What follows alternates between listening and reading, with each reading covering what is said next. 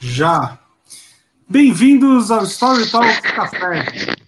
Esse é o programa da Story Talks, consultoria de narrativa e expressão, onde eu, Bruno Scartozoni e meu sócio Paulo Ferreira recebemos convidados para bater papo, tomar café e comer bolo. Paulo, dá um oi para o pessoal e aproveita para apresentar o nosso convidado de hoje, nosso ilustríssimo convidado. Olá, boa noite, pessoal. O nosso convidado de hoje é autor e roteirista, especialista em games e storytelling. Descrito como o cronista dos negros no Twitter pela revista Piauí, ele usa as threads para combater o racismo com informação. É autor de sci-fi e fantasia afro-americana, colaborador da Super Interessante e da Intercept Brasil, colunista da Vice e da Ponte Jornalismo, entre muitas outras coisas. Com vocês, Ale Santos. Ah, pessoal, prazer estar aqui com vocês, prazer imenso, assim, poder trocar essa ideia de coisas que a gente gosta e que a gente vive tanto, né, cara? Storytelling é uma coisa interessante porque é, a gente meio que ama o que a gente faz, né, cara? E, e, a gente poder se dedicar a isso que a gente gosta de fazer, poder se dedicar a estudar cada vez mais, contar histórias, é um privilégio que eu tenho também. Muito bom. É... Ale, deixa eu já chegar com uma pergunta polêmica aqui. Diz aí. É, você, eu, eu, eu, te conheço, né, há, sei lá, mais ou menos uns 10 anos, né? Eu sei que você se interessa por ficção científica, eu sei que você se interessa por uma série de coisas, e você acabou ficando mais conhecido na internet, agora até fora da internet, cada vez mais fora da internet, uh, por causa das suas histórias sobre cultura negra e tal, que você começou a fazer no Twitter, né? A gente até conversou um pouco sobre isso, mas eu queria fazer essa pergunta no ar, porque eu, acho que sua visão é bem Sim. interessante. É, tem uma hora que enche o saco de só falar da mesma coisa? Você gostaria de ser chamado para falar de outras coisas também? Cara, eu gostaria. É, na verdade, eu estou trabalhando muito para que isso aconteça, né?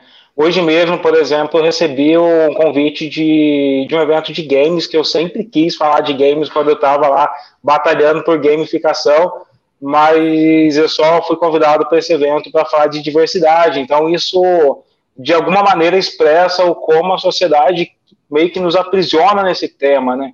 O Bruno conhece a minha correria há uma década mesmo, a gente está fazendo muitas coisas ali, trabalhando, conversando muito junto. Ele viu tudo que eu estava correndo, fazendo e escrevendo e produzindo, e infelizmente a sociedade só me reconheceu quando eu comecei a falar de tocar numa ferida que é o racismo no país. Uh, mas de alguma maneira eu não posso renegar essa oportunidade de ser lançado a esse palco. Uh, eu acho que isso acabou se tornando meu propósito também, mas eu costumo dizer que ser negro não é o que me limita, mas é meu ponto de partida. Eu nunca vou deixar isso, uh, tipo, isso nunca vai sair. Eu nunca vou deixar de ser aquele escritor negro, mas eu quero muito expandir essa visão e, e, e trazer essa visão sempre para outros assuntos, principalmente o que eu sempre amei, que é a ficção científica, fantasia, mitologias, e coisa que a gente vem estudando muito.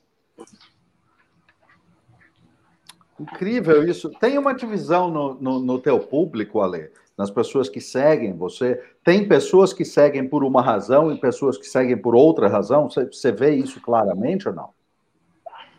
Não, eu acho que eu já me tornei uma figura difícil de saber exatamente porque as pessoas me seguem, porque são vários assuntos e várias que coisas que eu, que eu tenho feito, né? Tipo, ano passado eu virei top voice no LinkedIn e algumas pessoas me seguiram por conta do LinkedIn e quando eles me conhecem acabam descobrindo todas as outras coisas que eu tenho feito, que eu tenho batalhado para construir também.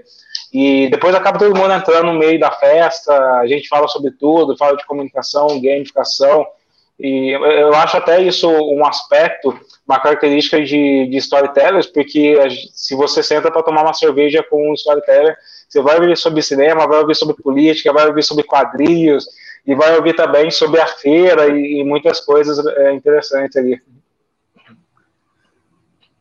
Mundo é história, né? A vida é história, isso é tudo que há, cara. Não existe nada além de história, só existe história. Pois é.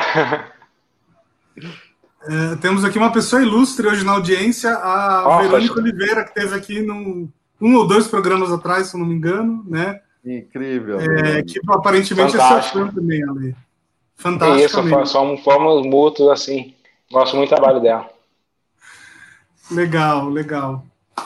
É, Ale, uma, uma coisa que eu sempre admirei em você é que, pelo menos desde a época que eu te conheço, você está sempre empreendendo, né? Você já teve site de RPG, site de moda, você já fez um pouco de tudo. Assim, me conta um pouco como, como é que é isso. Como é que funciona a sua cabeça? Cara, eu acho que é, eu sempre, eu, assim, eu moro no interior, moro agora em Guitar, eu sou caipira, eu não pretendo sair daqui. E eu sempre entendi que eu preciso participar das conversas, das grandes conversas que a gente sabe que está na capital, do mercado e tal. Eu vi a internet como uma forma de me conectar com essas conversas, com esses movimentos que estão acontecendo. E eu estou desde sempre me expressando na internet. Talvez eu acho que eu nunca imaginei que que eu teria uma audiência grande, assim, eu só queria me expressar, sabe? Essa necessidade da gente de contar histórias, de, de fazer as coisas acontecerem, de ter uma audiência. Eu lembro a primeira vez que eu publiquei um blog, foi um blog de RPG mesmo, que é RPG Vale, está ativo até hoje, com outras pessoas tocando ele, que a, o primeiro comentário que eu recebi que não era de um amigo, eu fiquei eufórico, né? Porque no começo a gente vai mandando link para os amigos, e aí eles vão comentando, tudo bem. Só que de repente começaram a aparecer pessoas que eu não conhecia. E isso me deixou eufórico. Eu falei, caramba, cara, tem gente que eu nem sei quem é, tipo, lendo as minhas coisas, é, é, se conectando com as minhas ideias. Eu gostei dessa sensação. Então, há anos eu, eu, eu tinha a concepção de que eu queria é, buscar essa sensação que é compartilhar as minhas ideias e não só compartilhar, mas conectá-la com as pessoas é, levar ela para que possa transformar a realidade das pessoas e, e, que a gente se transforme junto. Eu aprendi muito com o RPG Vale. Depois eu criei um blog estilo Black, que é um blog de moda para negros, e a história dele é simplesmente eu quero me vestir como os rappers americanos, como a galera do Rhythm Blues, só que eu não tinha um blog aqui no Brasil, eu começo a ler, e depois que eu começo a ler blogs internacionais, eu falo, caramba, por que, que eu não crio eu, essas pesquisas que eu tenho feito, por que, que eu não escrevo elas?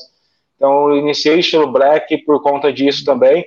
E foi meio que uma porta de entrada para essa discussão sobre, sobre, é, sobre etnias e sobre negritude. Assim, eu aprendi muito com, essa, com esse compartilhamento do estilo black, porque daí o público é muito diferente. O público RPG Vale é um público gamer, uma garotada que eu acho que eu não consigo me conectar hoje da mesma maneira.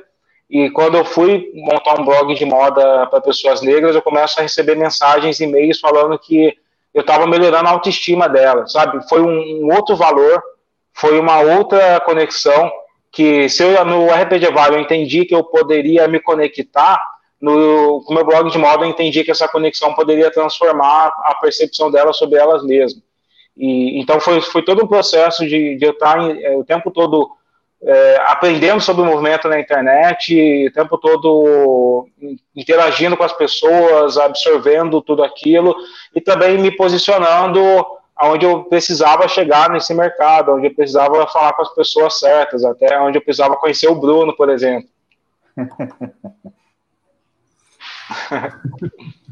O Bruno é sempre a pessoa certa, Lê. Isso aí é um fato. É, nem todo mundo acha isso, não. Bom, é, algumas pessoas no Facebook discordam. Né? Unanimidade não existe. Não... Mas isso é, uma, é, é, Ale, você falou uma coisa que eu acho muito legal, que é exatamente essa, essa característica. Às vezes as pessoas brincam de, de, de homem renascentista né, de, de, de ser humano renascentista uh, do, do, de quem se envolve com comunicação e storytelling. Porque, assim, você vai é, é, viajando por algumas uh, outros, outras linhas e essa expansão é absolutamente natural, porque a história te leva para todas, todas essas coisas, a comunicação te leva para todos esses lados. Então, eu acho que é muito, muito rica essa coisa, e é tendência, não é? há, há 10 anos atrás, 15 anos atrás, você falava que fazia duas, três coisas, todo mundo falava, como é que é? Hoje em dia, rapaz, é, é exatamente assim, né, que, que as coisas funcionam. É, e, eu acho também que é, uma, é, um, é um sentimento da gente querer é, expandir a nossa existência, sabe? É, eu não consigo, ninguém pode ser definido como uma, uma, uma carta apenas. Eu não posso definir vocês apenas como um ser político de esquerda, um ser político de direita, ou só um escritor. A gente é aquela pessoa que eu sempre costumo dizer que eu sou o escritor de livros, mas que eu também sou faxineiro da minha casa, sou cozinheiro aqui da minha casa quando eu posso também. E eu sou aquele cara que, é, que gosta de samba, que também está no meio da roda para tomar uma cerveja. Então a gente isso nos humaniza essa essa a gente essa obrigação que tem da gente se definir como algo único, exclusivo, especialista em algo fechado. Isso é desumanizador, sabe? Eu acho que na realidade o povo, as pessoas mesmo têm muitas faces e tudo bem se você fizer várias coisas, desde que você faça bem várias coisas, né? Sim. Sim, Bacana, sim, tem toda a razão. É, Ale, uma coisa que a gente conversa bastante e, e que eu te admiro muito também por fazer é, é que você não, quando, quando te chamam para falar, você não escolhe o lugar, né? Você vai e ocupa o espaço. Então você já foi no, no programa do Marcelo Taz, você já foi no, no podcast Morning Show. no Morning Show, né? Você já foi em vários lugares que tendem mais para a direita e você, né? É, tende mais para a esquerda. Como é que você como é que você lida com isso? E depois como é que você lida com o hate dos seus fãs mais mais radicais que não gostam que você faça isso? Eu acho que no começo meus meus seguidores não, não entendiam muito. Quando eu fui no, no Provoca do Marcelo Tais, as pessoas falavam, oh, cobre o Tais de porrada, desce soco nele, sério, eles mandavam mensagens assim. eu fiquei super tenso nesse dia, porque todo mundo, o Tais é muito reaça, ele vai, ele vai vir para cima de você. É, mas hoje o pessoal entende que, que, que eu vou estar onde eu achar que for preciso estar mesmo, sabe? Tipo, é uma das coisas mais caras que a gente tem sendo uma pessoa do interior, sendo um cara negro que não estudou nas grandes universidades, é espaço para falar com as pessoas. E se eu nunca tive espaço, alguém me dá esse espaço, me convida para alguma parada, você acha que eu vou ser louco de falar, não, vou ficar aqui sem ter audiência, vou ficar aqui é, em silêncio, vou continuar falando com essas poucas pessoas que eu quero. Não, eu quero falar com todo mundo. Eu quero estar onde a audiência está, porque independente se é o programa do Morning Show, se é o Tais ou se é é, o Caio Coppola, eu sei quem eu sou, eu sei qual é o meu propósito e eu sei o que eu defendo, independente de onde eu estiver, né? Eu não sou aquele cara que muda os meus valores a, ah, dependendo do programa que eu vou estar. Pô, eu, eu tenho que contar uma história para vocês. Diz aí. Eu tenho que contar uma história para vocês que é exatamente a ilustração, a materialização disso que o Ale está falando, dessa questão que o Bruno perguntou. Olha só, eu tenho um grande amigo que se chama Ivan Anjo Diniz. Ele é guia na Chapada dos Veadeiros, é um poeta, é um autor, é um ecologista fantástico. E aí, uma vez, foi um, um, foram algumas pessoas que são do, do da, enfim, a Chapada é do lado de Brasília, né? E foram algumas pessoas ligadas à política de Brasília e pessoas ligadas a, a, a, a posições de direita né, ligadas a agronegócio, uma série de coisas assim. É, e ele foi contratado para guiar essas pessoas, a, a guiar a, a, profissão de guia, a profissão, é o trabalho. E algumas das pessoas que são guias lá também, que é claro que ele não tem nenhuma conexão de visão de mundo nem de política com aquelas pessoas, muito pelo contrário. E, mas só que algumas pessoas viraram para ele e falaram: pô, mas como assim? Você vai levar o cara lá, não sei o quê? Como você vai andar com ele? Por que, que você vai fazer isso? E a resposta dele foi uma coisa tão absolutamente genial, porque ele disse o seguinte: primeiro, primeiro lugar, esse é o meu trabalho, mas tem uma razão muito maior para isso. Eu preciso levar essas pessoas lá para que elas conheçam de verdade, porque absolutamente ninguém cuida do que não ama. E se eles não conhecerem, eles não vão amar. Cara, é absolutamente isso. Quer dizer, você leva a opinião e leva a informação, independente de qual é a situação. Exatamente porque se não tiver a informação, não tiver o conhecimento, não vai é, sim, é, sim. para a ideia, não é isso? E também porque eu acredito, é, com a minha experiência nos últimos anos, eu percebi algo que a gente já sabe. Esse, esse mundo de negócios é um mundo de network, é um mundo que a gente precisa estar com as pessoas, é um mundo que a gente precisa ter contatos. e eu tento fazer isso estrategicamente mesmo. Eu ah, consigo oportunidades porque eu estou constantemente falando com as pessoas, porque eu estou é, me relacionando e buscando falar com as pessoas certas. Esse é o jogo do negócio e a gente precisa fazer parte dele também, né? Então, às vezes, eu vou num programa que pode ser de uma visão diferente de, da minha, mas eu vou conhecer um produtor, uhum. vou conhecer um cineasta, que de repente pode me ajudar a levar a minha visão e as minhas histórias adiante. E, e assim, a gente precisa fazer parte disso. Um cara que eu me inspiro muito nessa, nessa mobilidade social dele é o Basquiat. Então, ele tem toda uma história de ele saber aonde ele precisa estar para que a arte dele atinja mais pessoas. Eu sei onde eu preciso estar. Eu, eu confio muito nessa minha, na minha forma de manter as minhas convicções para continuar levando as minhas histórias e os meus valores adiante. Perfeito, perfeito. Sensacional. É, tem uma pergunta aqui muito boa do Emílio Mascarenhas, é, que ele está perguntando do, desses nichos que você atua, né? Qual que você se identifica mais e qual foi a sua maior decepção, assim, aquela que gerou mais expectativa e, e, e também mais frustração? Nossa, eu acho que eu não consigo escolher um nicho que eu me identifico, sabe? É tudo muito é, dinâmico. Eu, eu, sou um cara que eu, não, que eu não consigo me manter em rotinas, né? Então, se eu tiver que trabalhar constantemente todo dia na mesma coisa, isso me frustra muito. Eu gosto dessa liberdade criativa e poder trafegar por lugares diferentes é, me mantém saudável emocionalmente, né? Quando a discussão política tá, tá me massacrando muito, quando a discussão na, nas redes sociais está muito intensa, e eu pego um, um trabalho de ficção isso me alivia e de repente aquela frustração que eu estou sentindo, aquela mágoa se transforma e ela evacua através de um outro imaginário e depois eu mudo para um ramo para falar de para escrever coisas no jornalismo como colunista. Eu não consigo escolher uma coisa só que eu gosto de fazer. Eu acho que tudo acaba sendo quem eu sou hoje. Agora, minha maior frustração nossa, eu não consigo, eu não guardo muito essas as ideias de frustração assim, porque se me apegar a elas, a gente é, não que eu não tenha, mas eu tenho pra caramba, mas eu eu prefiro manter a minha energia criativa em superar essas frustrações assim. Então, realmente de cabeça assim, talvez daqui um daqui uns minutos eu consiga lembrar de alguma coisa, mas eu não tenho nesse momento uma memória da minha maior frustração assim. Eu acho que esse momento que eu estou vivendo agora momento que eu tô que eu já extrapolei todas as expectativas que eu tinha para minha escrita. Eu nunca imaginei que eu poderia estar publicando é, numa das maiores editoras do mundo, que daqui a pouco vai ser lançada essa notícia essa semana, que eu podia estar produzindo meus podcasts e, e vivendo disso, sabe, vivendo da escrita. E eu estou fazendo isso acontecer. Eu quero me focar muito no que eu quero produzir, no que eu quero escrever ainda para o mundo. Então, acaba não tendo memórias de frustrações, assim, mas eu tenho elas constantemente, o tempo todo, mas.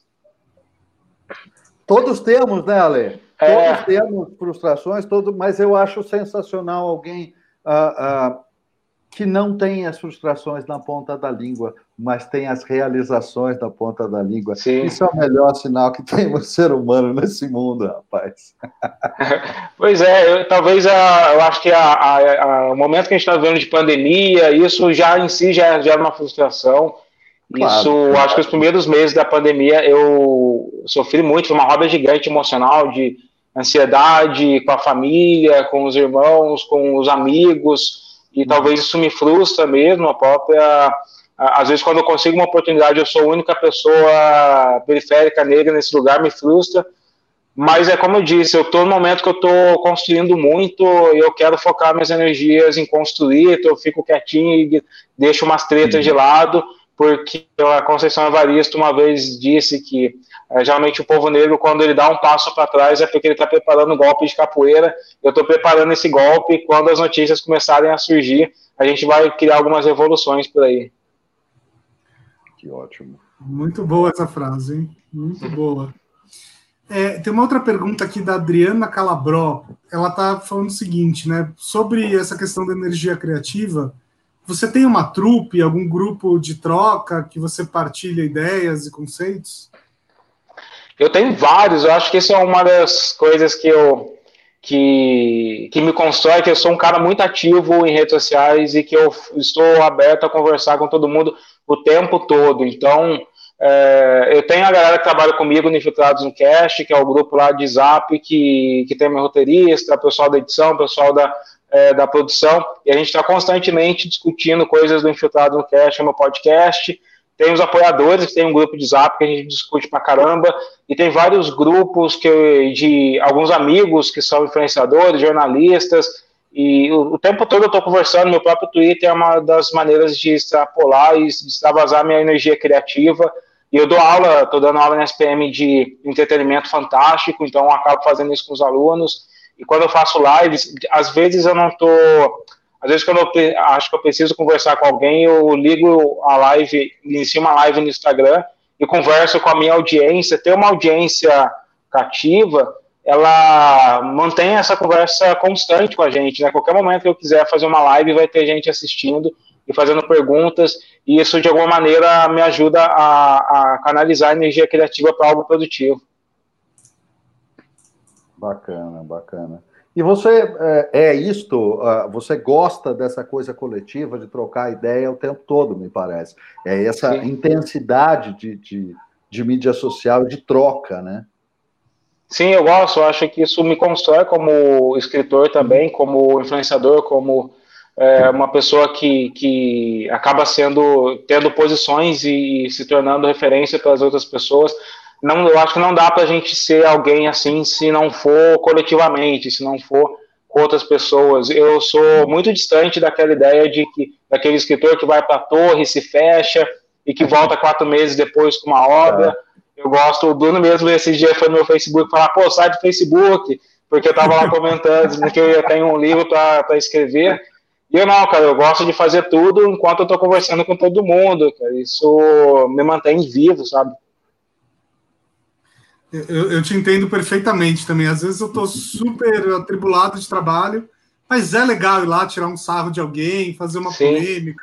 Isso, principalmente para quem trabalha em casa, né? Isso, isso ajuda a, a sentir que você está no mundo e você não está fechado. E é uma situação de mudar de canal também, né? É uma questão Sim. de mudar de canal também, porque senão você fica focado, focado, focado, chega uma hora que esgota. Você precisa trocar de canal, precisa dar um, um refresh na coisa. Né? É, exatamente. Ô, Ale, outro dia eu fiz um, um, post, eu até acho que você comentou lá, mas eu queria trazer esse, esse assunto para cá. Eu vi um estudo né, que pegava livros de, sei lá, 1800 e alguma coisa, até recentemente, uh, e nesse estudo, é, as, eles, o, o, pessoal percebeu que os personagens femininos eram mais adjetivados em relação à beleza, né, ou características físicas, e os personagens mais masculinos, ao longo do tempo, eram mais adjetivados com, com outros tipos de característica, né, aquelas coisas do heroísmo, coragem, etc. É, é, claro que ao longo do tempo isso provavelmente está mudando, né? Se você pegar livros mais atuais, talvez essa disparidade não seja tão grande quanto lá em, em 1800. Mas acho que a grande questão aqui, que é difícil de responder, eu queria saber sua opinião, é, é a seguinte: um, um, escritor, né? Qual que é a função dele? Ele tem que retratar a sociedade como é, ou ele tem que mu tentar mudar a sociedade com as histórias que ele conta? Eu acho que não tem como separar as duas coisas, sabe? O escritor é um filtro, não dá para dizer que eu não sou filtro das emoções que eu vivo, da realidade que eu, que eu convivo, do contexto de onde eu saí. Então a gente vai, é, tudo que eu escrever vai ser através da lente do que eu vivi, da minha experiência de vida. É, de alguma maneira o que eu vou escrever vai querer mudar um, um, a minha realidade que seja. Eu acho que eu não consigo separar esse propósito do trabalho. E isso fala, isso fala muito sobre quem eram aqueles escritores daquele, naquele espírito do tempo e quem nós somos hoje, pessoas totalmente diferentes, mais abertas à discussão. Ale, e deixa eu te perguntar uma coisa. Eu não sabia, eu soube hoje você dizendo que você é de Guaratinguetá, né? Do Vale do Paraíba. Eu sou nascido em São José dos Campos. E eu que não legal. sabia que você é, é, é de Guaratinguetá, menos ainda que morava aí. Me conta uma coisa: você percebe que o fato de, de, de é, a tua origem não ser uma metrópole te dá certos graus de diferença e olhares um pouco diferentes? Muito, muito. Porque a geografia, a geografia constrói um cara que é meu ícone assim de escrita, que é um ícone que eu quero ser 5% que ele foi na vida, Ariano Suassuna. E dá para a gente ver o quanto o regionalismo construiu a, a visão de mundo de Ariano Suassuna. Hum. E, e, isso é algo que eu quero alimentar também. O Brasil precisa de novos horizontes que não sejam só das capitais, que precisam de outros imaginários. E você que é de São José dos Campos sabe o que é acordar e ver a, a, a Serra da Mantiqueira e fazer uma caminhada, e sabe que isso também nos alimenta, isso alimenta nosso espírito, alimenta a nossa criatividade, por isso que eu gosto muito do interior. Eu acho que esse regionalismo me torna esse, esse cara negro caipira também, uh, e, e, dá para perceber essas nuances mesmo até nos ativismos como o Luther King, que era um cara do interior, Malcolm X, que era um cara urbano da capital, então essas diferenças, uhum. elas precisam ser celebradas também, eu gosto muito disso. Meu, que interessante isso que você trouxe, eu não sabia. Olha só. Sim. É, o Luther King ele era um cara mais do interior e o, o, Malcolm é mais urbano. Então, mesmo no Brasil, a diferença entre negros que estão nas, é nas capitais, bom. as periferias urbanas, e quem está ali numa periferia do Maranhão ou de quem está mesmo no interior de São Paulo, a gente tem outras características sociais. Né? Incrível, incrível essa observação, muito verdadeira. Ale, olha só, o Marcelo Salgado, que é o cara que comanda as mídias sociais lá do Bradesco, inclusive já está convidado e confirmado para participar aqui do, do Story Talks Café num programa futuro. Ele é seu fã e ele quer saber quando sai o seu próximo Legal. livro. Eu não posso falar, cara, tipo, eu fechei contato com a editora e a editora falou, olha, Ale, espera a nossa assessoria de imprensa divulgar isso nas redes é, sociais para depois vocês parar nas suas redes. Eu estou coçando aqui a mão, mandando no zap para a assessora, cara, onde que está essa nota? É, mas vai sair ano que vem. O nome do livro vai ser O Último Ancestral e é, uma, é um romance afrofuturista. Vai ser uma coisa bem legal. Que legal, que legal. Muito bom. Tem, temos várias perguntas aqui da plateia, eu já vou, já vou fazendo. A Juliana Camargo está falando o seguinte: pelo fato de trabalhar com coisas tão diversas, já ouviu que não é focado, que deveria focar em uma coisa só? Como você vê essa diversidade de pautas e criatividade em sua vida? Então, eu sempre é, eu falo, trabalho com coisas diversas que eu gosto. E quem já trabalhou comigo sabe que eu faço bem todas essas coisas, sabe? Quando eu vou investir em gamificação, e eu gamifiquei um jogo é, para o treinamento nacional da Avon ano passado pela HSM.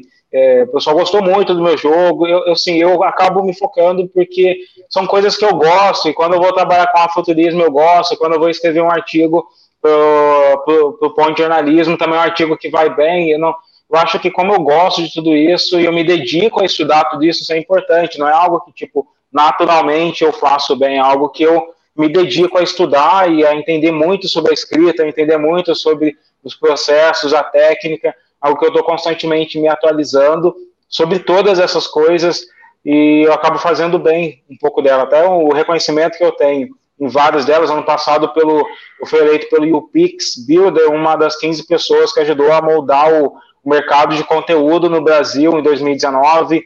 Eu fui eleito Top Voice pelo LinkedIn, Fui, teve reconhecimento de vários veículos pelo meu que eu faço no Twitter. E esse ano já posso adiantar que eu vou estar numa lista de uma revista muito importante sobre criatividade e que eu também fui indicado ao prêmio Igualdade Racial também pelo, pelas coisas. Então esses reconhecimentos estão mostrando que eu estou conseguindo manter um, um, trabalho bom em tudo que eu faço. Assim, eu gosto muito de cada uma dessas coisas. Ô, ô Ale, eu vou, eu vou fazer um comentário aqui em cima da, da pergunta da Juliana. Eu vou, vou perguntar se você concorda com esse comentário, porque eu postei há, há algumas semanas atrás, ou semana passada, não sei, que alguém estava falando muito sobre questão, essa questão de julgamento e opinião, que isso é só alface, né? O tempo inteiro, julgamento e opinião de todo mundo o tempo todo. E aí eu respondi, depois coloquei esse post. Todo mundo é julgado o tempo todo por alguma razão. E a coisa Sim. mais importante que existe é você aprender a ignorar solenemente. Porque ninguém vai resolver os seus problemas nem pagar suas contas. É, Juliana Camargo, é isso. Aprenda a ignorar solenemente e seguir. Porque isso, é, assim, isso é verdade, cara. Isso é muito o que você falou. Eu aprendi a ignorar porque ninguém vai pagar as nossas contas. E então, quando a galera tá me enchendo muito saco, eu coloco um fone de ouvido, é, começo a correr, ou vou jogar videogame, ou vou tomar uma cerveja. E é isso, acordo no outro dia, começo a trabalhar de novo. Passa reto, exatamente. Uhum. Perfeito.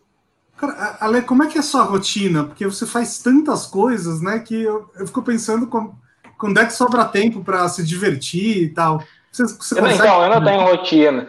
É, uma das coisas de morar no interior, eu sempre falo isso para quem mora na capital, é que, tipo, eu acordo antes da pandemia, acordava às 7 horas da manhã, levava minha esposa para o trabalho, e passava na academia, passava no supermercado, chegava em casa ainda era 9 horas da manhã. então, assim, eu moro no interior, cara. Aqui o tempo a gente tem, sabe? Se eu quiser ir para academia de carro, é 7 minutos, não é igual São Paulo, que é uma, duas horas para fazer cada uma das coisas. Então, eu consigo, tipo, separar um dia para cada, cada projeto, é mais ou menos assim que eu faço. Estava trabalhando os roteiros do meu de um podcast que eu fechei com a Aurelo, que é a plataforma que está chegando no Brasil, e de um projeto bem legal de, de ficção e audiodrama. Eu passei domingo e segunda focando nesses roteiros. Eu tirei hoje para trabalhar em outros projetos, coisas do Twitter com a minha assessoria. E amanhã eu faço uma outra coisa, quinta-feira aula da SPM. Eu acho que eu separo por dia, assim eu consigo. E principalmente, eu não sou centralizador, então quem trabalha comigo sabe que às vezes eu coloco na mão do cara e falo, mano, faz essa parada aí, depois a gente conversa aqui no zap, muda algumas coisinhas mas centralizar, é, achar que você é o único detentor das ideias geniais, mirabolantes, isso é um erro que deixa todo mundo frustrado e deixa o trabalho ruim. É, e, e, acho que você deu uma ótima dica aí, que é separar por dias, né? Às vezes a gente tenta fazer 500 projetos num dia só e é claro que dá errado, porque o, o cérebro humano não foi feito para ser multitarefa, Sim. né? Eu acho que tem é, uma, trabalho uma... por dia tem uma boa dica. Ale, eu queria fazer uma pergunta para você, que ela, ela tem um, um, ela tem um quê de provocação, sim, mas ela tem um quê também de, de uma curiosidade muito genuína minha, porque você é um cara que tem uma representatividade específica em alguns sentidos, mas ao mesmo tempo é um cara que escreve ficção. E aí, obviamente, você escreve ficção e tem personagens femininos na sua ficção. E aí você tem que ocupar esse lugar de fala como autor. Você vai pôr um personagem branco na sua história, você tem que ocupar esse lugar de fala como autor também. Como é que você lida com essa, com essa barulheira que está muito forte hoje em relação a isso? Como é que você. você Olha, eu não, eu não gosto muito, isso vai ser polêmico, eu não sou. Gosto muito de trazer a discussão de lugar de fala para a pauta porque é, isso tira um pouco a, o peso da, da pessoa identificar aquele conteúdo, se aquele conteúdo está falando com ela ou não, sabe? Todo mundo pode escrever alguma coisa. Eu posso escrever uma história com um personagem feminina. Se as mulheres vão se identificar e achar que aquilo é uma porcaria, é outra coisa. Então, essa, eu acho que todo mundo pode escrever, acho que tem essa liberdade. Pessoas brancas querem escrever personagens negros, escrevam. Agora não esperem que todo mundo vai, vai ovacionar como ovaciona a Pantera Negra, como se fosse a Beyoncé dizendo que você okay. é genial nessa sua construção. Então, vai ter coisa, vai ter personagens que vai sair ruim, vai ter personagens que vão sair bom. É, eu acho que não é um problema o escritor escrever sobre todas as coisas. O problema é a sociedade só dar é, valor para escritores brancos que escrevem sobre tudo. Né? No Brasil, por exemplo, tem uma estatística que 90% dos escritores contratados por editora são brancos. Esse é o problema que precisa ser resolvido. Não é se o escritor branco pode escrever sobre todas as coisas. Que à medida que você vai ter é, pessoas negras, mulheres, trans, escrevendo, ganhando dinheiro para escrever também sobre todas as coisas, aí a gente vai chegar numa sociedade igualitária. Né? O Jordan Peele faz muito isso, que no Twilight Zone, por exemplo, eu me inspiro muito no Jordan Peele, porque ele tem, é, tem é, episódios que colocam a negritude como foco, mas também tem episódios que não colocam a negritude como foco, porém ele está trazendo uma pessoa negra uma posição que não existia antes, como uma capitã de uma nave espacial, e só isso já é uma revolução. A gente precisa ter esses dois pontos, a gente precisa ter narrativas negras em primeiro, é, na primeira camada, e a gente também precisa ter pessoas negras e narrativas não negras também. Tudo isso ajuda a normalizar. A gente deve ser normalizar todas as diferenças até que a raça seja superada. O Silvio de Almeida fala muito disso. Tem um caminho longo para a gente superar. Esse caminho longo é, é, muito mais focado em fazer pessoas negras chegar nas editoras do que cobrar pessoas brancas de não escrever pessoas negras, sabe? Maravilhoso. E eu, eu só vou ecoar o uau que a Letícia escreveu aí embaixo. Uau! Uhum. Realmente. Uau, uau. Então, super importante. É, é Jordan Peele realmente eu acho que é um dos diretores mais talentosos aí da, da última geração. Corra, para mim, é um dos melhores filmes dos últimos 10 anos. Assim, sem, Sim. Sem... Eu esperava eu... um pouco mais do Caçadores de Nazistas, é, lá da Amazon, que é uma série muito legal também, mas tem algumas barrigadas aqui naquela série. Mas o que ele faz em Twilight Zone é uma inspiração para mim. E agora ele está chegando com o o Lovecraft Country em parceria com J.J. Abrams, então, cara, não tem como dar errado essa parada. Pois é, pois é. Vou pegar carona na última pergunta aqui, porque o, o Mário Machado, que é o nosso uh, ouvinte mais antigo aqui do programa, fez uma pergunta que tem muito a ver com esse assunto também. Ele quer saber justamente como é que você constrói personagens mais distantes de você. Como é que você busca referências. E aí eu vou emendar numa outra pergunta minha vamos supor que eu esteja escrevendo sobre um personagem negro, né? Que referências que você é, aconselharia para mim, que sou um autor branco? É, a gente precisa quebrar os padrões, e esses quebrar os padrões às vezes se, é, significa questionar a sua própria bolha, né? Será que seu Facebook só tem pessoas brancas? Por que, que eu acho que o maior, o maior erro de dessa falta de empatia é você não ter amigos negros, não ter ouvir pessoas diferentes, sabe essas bolhas que a política cria. Então a gente precisa quebrar essas bolhas e precisa ter pessoas sentar numa mesa de bar com todo mundo. O simples fato de você conhecer uma pessoa negra, uma pessoa trans, uma pessoa, uma, uma feminista, por exemplo, já vai resolver essa pergunta, né? Porque daí os personagens não vão estar mais distantes de você esses personagens já vão estar mais próximos de você. E como eu sou um cara com um círculo é, muito variado e extenso, que vai de empresários a, a meus parentes na periferia da cidade de Cruzeiro, é, acontece que eu consigo ter uma visão mais ampla de todas essas camadas sociais, assim, a, as minhas referências continuam sendo o que eu vivo, eu, eu não tento extrapolar muito as ideias que eu vivo, eu tento, na verdade, utilizar a ficção para fazer uma reflexão do que eu vejo no mundo, por isso que eu acho que todo autor é um filtro do seu contexto. A diversidade na vida vira diversidade autêntica na obra, né? É, é, então, os maiores problemas dos, dos autores que a galera chamava, chama de racista dos séculos passados é que eles verdadeiramente acreditavam, nas, que, segundo a ciência, que mulheres e negros tinham um intelecto inferior, então eles não estavam nas mesas de bar trocando ideia com essas pessoas, não estavam nas universidades dando aula ou assistindo aula dessas pessoas, e hoje a gente pode ter essa oportunidade de conversar, né? Então, se você sente que você não conhece pessoas negras e se você está realmente tem, tem algum problema no seu círculo social, tá ligado? No país, 56% é negro. Se você não conhece, se você nunca é, ouviu os dilemas de uma mulher, você precisa realmente pensar se você está só falando, se você é um cara que ouve pouco.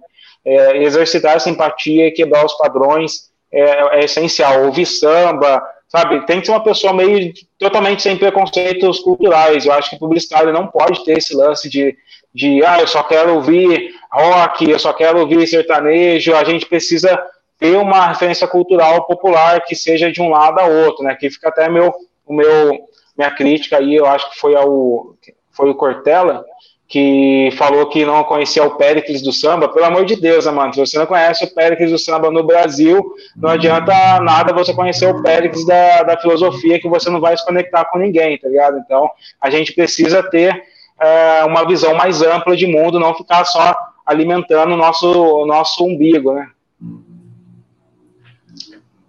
Não foi o Cortella, foi o Karnal. é... do Karnal. Mas deixa eu ah. falar uma coisa. Tem, tem uma coisa que eu acho engraçada, e eu, eu sei quem é o Périx, eu concordo com você que a gente precisa realmente ter uma noção de onde está. Mas, cara, tem uma coisa que é, é, curiosa, que assim, eu sou uma pessoa que eu basicamente não assisto televisão. Né? É muito raro. Eu, na época que eu era publicitário e trabalhava em agência, como você bem colocou, parte do job description, você tem que fazer isso. Eu não, não faço isso mais, e eu mal assisto televisão. E às vezes, eventualmente, acontece sim de algumas pessoas comentarem comigo: não, o fulano. Quem? Ah, como você não conhece o fulano?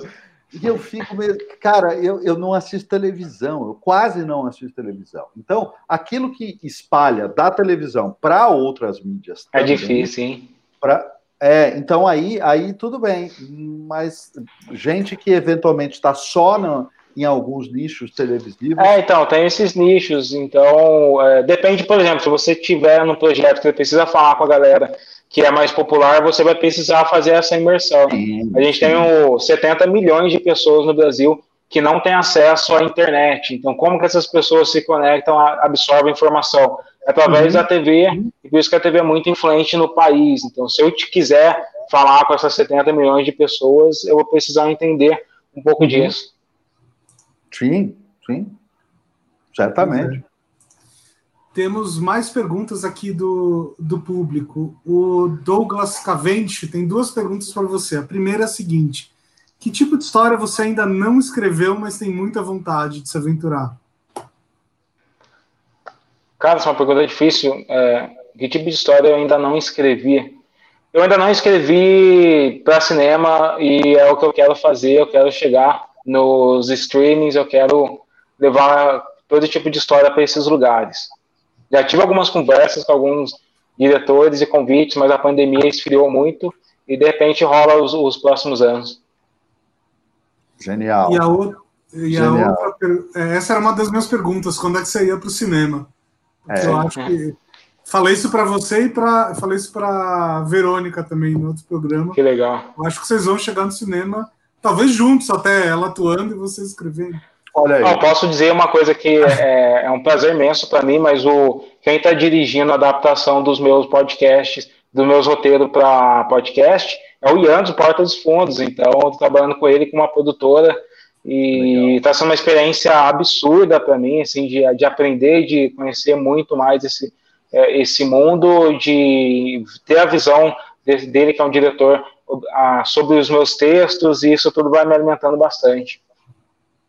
Legal. E a outra pergunta do Douglas, acho que você já respondeu, né? Como você visualiza a sua obra transcendendo uma mídia específica? Eu acho que, né? Tem alguma mídia, assim, muito diferente que você gostaria de editar um dia? Ah, eu, não, eu não penso histórias para mídia, sabe? Eu penso em histórias. Eu, eu quero escrever e a, a oportunidade que vier, se o Netflix chegar e falar, quero comprar a sua história, ou se vier uma produtora de games, eu vou fazer acontecer, tá ligado? Então eu acredito na história e a mídia é consequência da história. Muito bom. Ótimo, o Marcelo bom. Salgado está perguntando aqui como é que foi gravar com o Rashid e o Marcílio Gabriel, podcast tão real. Cara, o, Mar, o Rashid, ele é fantástico. Eu sou muito fã dele e, e ter a oportunidade de de virar parceiro dele é, é, é foda, né? Sabe? Tipo, hoje eu, tenho, eu sou um cara que tem o, alguns dos meus ídolos no WhatsApp, que é, às vezes eu posso trocar ideia com ele sobre coisas é, super aleatórias. Estou assistindo um programa aqui e mando pro Rashid ou mando pro Emicida e a gente começa uma discussão ali, tá ligado? Então, é, no começo, isso era um absurdo para mim, hoje acabou meio que normalizando. Eu gostei muito de gravar com o Rashid. Eu ajudei, ajudei a, a produtora e a, a, só, a empresária, a esposa dele, a lançar esse novo podcast que eles estão ali no Spotify, porque ela, ela sabia que eu estava com Infiltrados no Cast e chegou, pô, ali, como é que eu faço para lançar, para colocar esse podcast no ar? Eu passei algumas dicas ali. E é isso, cara. Eu gostei muito. O Rashid é um cara genial. Ele é um cara que ele está muito ligado no, no que a Transmídia está produzindo muito, porque ele tem essa série dele, que é esse álbum que é o Tão Real, que ele acabou fazendo para podcast. Eu sei que ele está assim, ganhando também em histórias em quadrinho, que ele tem alguns conceitos que ele traz para os clipes dele. Ele é um cara que está produzindo muito conteúdo, tá perto de pessoas assim, me alimenta muito, estimula muito a minha criatividade e me empurra muito a, a quebrar os meus padrões também. Você já fez algo para quadrinhos? Cara, eu tô trabalhando com o pessoal da Stout. Eu não sei se eu posso dar esse spoiler, mas é o Rafael Scavone, Rafael Buquerque, os caras que trabalham com tipo Hit Girl e com Batman, é, que eu conheci eles ano passado, e a gente está criando uma bíblia de um universo de heróis brasileiros aqui, então eu acho que por enquanto é só isso que eu vou falar. eu gosto demais quando, quando a gente traz, uh, tem, tem produtos culturais brasileiros que fogem de determinados estereótipos daquilo que está acontecendo o tempo todo. E, o, e, e, a questão é essa: quando traz a, a, ficção científica, quando traz a fantasia, sai daquela coisa que é aquilo que todo mundo está uh, muito acostumado, que quase virou um, um rótulo do, do, que é a, a, cultura pop brasileira. Pô, tem muito Sim. mais coisa, né? Muito mais. Tem muito. E se tudo der certo, no primeiro semestre do ano que vem, a gente vai apresentar um projeto de, de HQs assim, bem legais. Sensacional. É, outro dia você veio me contar que, que você vai. Acho que eu posso falar isso, né? Posso falar porque você já postou. Que você vai fazer parte da bancada de um Roda Viva futuro. Sim, né? semana que vem, segunda-feira que vem, dia é. 31. E aí eu comentei assim, porra, cara, você tá foda, hein? Não sei o que. E você falou assim: não, não é, não é que eu sou foda, né? Porque eu, eu passei a conhecer as pessoas e tal. Qual que é o papel do networking nesse, nesse seu sucesso? É, é muito, eu acho que é, é, muito essencial. Eu sempre costumo dizer, e tem pesquisas que mostram que as, o maior problema de ascensão de pessoas negras em empresas é, é a falta de network. Porque o cara está revolucionando lá na periferia, não conhece o investidor anjo, não conhece o dono de uma empresa que vai acabar trazendo ele para perto. E talvez por eu ter me formado em publicidade, entendido cedo que esse mundo funciona assim, que você precisa estar perto das pessoas. É, eu venho buscando fazer isso constantemente, né? Então, é, é, é muito do que a frase do que o Jay-Z fala, né? Tem uma frase que é I'm not a businessman, I'm a business, sabe? Tipo, eu sou o negócio, a gente tem que fazer isso acontecer. E quando eu cito Basquiat é porque ele fez isso acontecer. Ele entendia que, pronto, eu já, eu já eu revolucionei fiz uma coisa bem legal, agora preciso levar isso adiante. Eu sempre falo isso para alguns amigos meus. Em 2013, o Bruno vai lembrar que eu representei o Brasil numa antologia mundial de ficção científica. Se, se fosse só por mérito, já era para ter sido reconhecido naquela época, sabe? Era para 2013, falar, ah, o cara representou o Brasil numa, ah, no concurso ah. de ficção.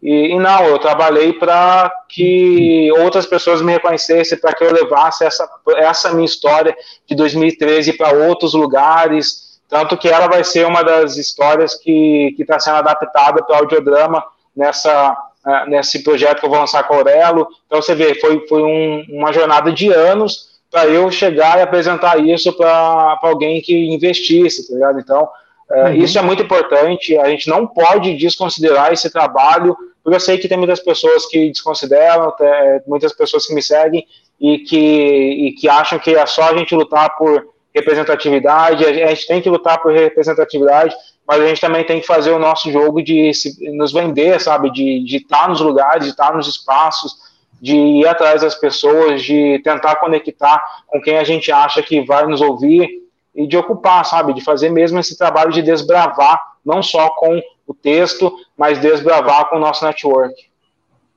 Eu acho muito legal quando você traz a, a figura, a questão do Basquiat e a figura do Basquiat, porque o Basquiat fez algumas coisas que depois os outros entenderam, muito depois, os outros entenderam o que ele estava fazendo e seguiram um certo caminho. E na época dele ninguém entendeu nada. As pessoas Sim. achavam que ele estava completamente maluco e ele estava completamente fazendo um caminho dele, né? Muito legal. E ele estava nesses círculos ali, sabe? O cara não chegou a namorar a Madonna, frequentar as mesmas boates. Porque é isso, você ser genial, e quando eu citei essa frase, muito pensando no Basquiat, você ser genial sozinho é, não vai mudar nada. Você precisa ser genial no palco, onde está todo mundo uhum. vendo, tá ligado? Você precisa fazer o seu show acontecer ali para as pessoas influentes verem também. É assim que a sociedade funciona. Eu não sou utópico de acreditar que um dia a gente vai estar totalmente no sistema é, que as pessoas vão te reconhecer porque você é bom, porque tem um bom coração.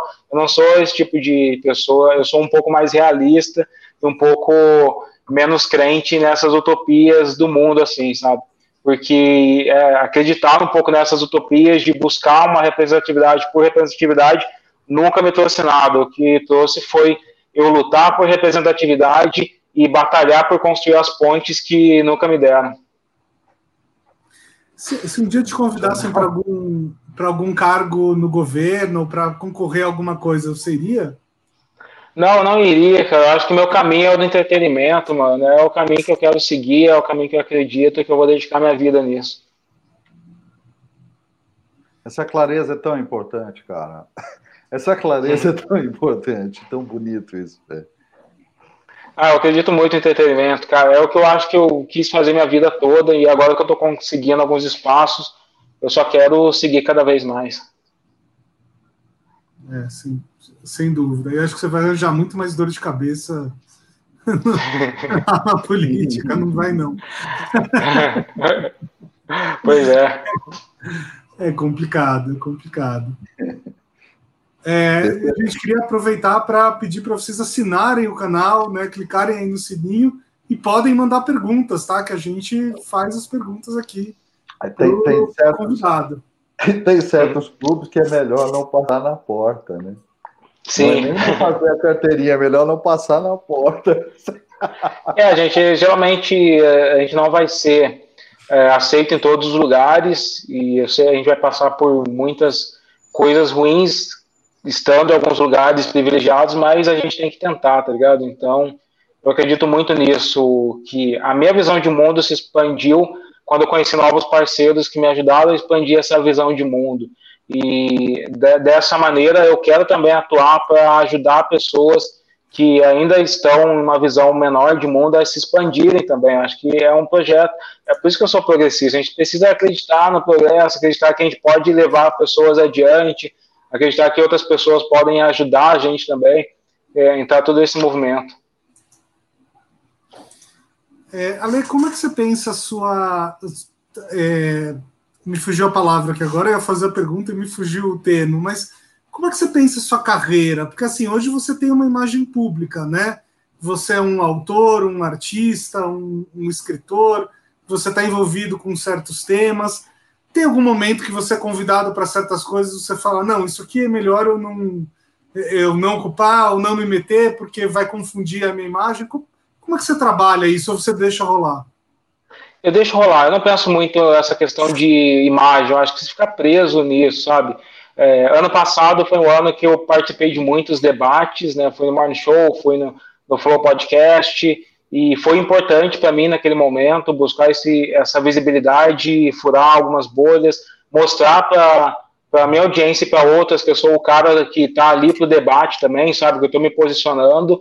E esse ano já é um ano que eu tô que eu estou me evitando fazer esse tipo de coisa, porque agora eu quero é, produzir e trazer para as pessoas as minhas histórias, sabe? Então eu vou evitar esse mês de novembro não contem com a Lê para ficar participando de debate de programa popular aí, porque eu não vou, não vou participar. As pessoas que não me convidaram para discutir as coisas o ano todo não vão me ter para fazer polêmica, sabe? É uma coisa que eu vou evitar fazer. E o que eu quero fazer até o final do ano é falar do meu livro, falar de afrofuturismo, falar de, de ficção, e talvez o ano que vem seja um outro momento e eu volte a participar de polêmicas, porque elas também ajudam a gente a aumentar a nossa audiência. Tá muito assim, eu vou seguindo o fluxo, vou entendendo o que eu quero para mim naquele momento, naquela, naquele, é, na, naquele momento meio daquela discussão, e depois eu, concluo o que eu preciso concluir, depois eu passo para o próximo degrau, né? Luther King tem uma frase que é: você não precisa ver a escada toda, você só precisa é, enxergar o próximo degrau. Eu estou enxergando o próximo degrau para mim, que é ser reconhecido como ficcionista no país. Legal. Que, que é, um de, é um degrau difícil, assim, né? É, Sim. É um país que não valoriza muito os escritores de qualquer maneira, assim. Mas... Pois é, então, sabe o que foi muito engraçado? Porque eu cheguei a falar isso com uma editora, é, que a gente estava negociando, eu tô há um bom tempo negociando meu, meu próximo livro, né? E em algum momento a gente estava discutindo alguma coisa de, de, de financiamento do livro, adiantamento e tal, e eu estava falando com ela, eu sei que isso não é padrão do mercado, mas eu também não sou o escritor que vocês estão acostumados a contratar. Então a gente precisa encontrar umas novas fórmulas para discutir esse, esse projeto. Muito boa colocação. Exatamente Sim. isso. Exatamente. Eu acredito que se você for sincero e tiver esse propósito, eu sempre. É, é o que, a gente está conversando o tempo todo. É se manter fiel aos seus propósitos, ao que você acredita e ao seu impacto, a reconhecer o seu impacto onde você está atuando, né? Ale, você, você me diria que tem, que tem coisas aí, porque é, às vezes a gente identifica com facilidade, não sei se, se é o seu caso. Uh, você consegue se lembrar de cenas, de, de, acontecimentos, de coisas lá de trás da tua infância que você uh, reputa, você imagina que, que foram muito chave, momentos chave para constituir esse teu desejo de, de, de, quebrar a caixinha e se comunicar com o mundo todo e, e você enxerga esse ponto não? Desconectou. Acho que perdeu o, o fone ali. Pronto, tá me ouvindo agora? Tá me ouvindo Sim. agora? Sim. Meu fone acabou Sim. a bateria, o fone Bluetooth.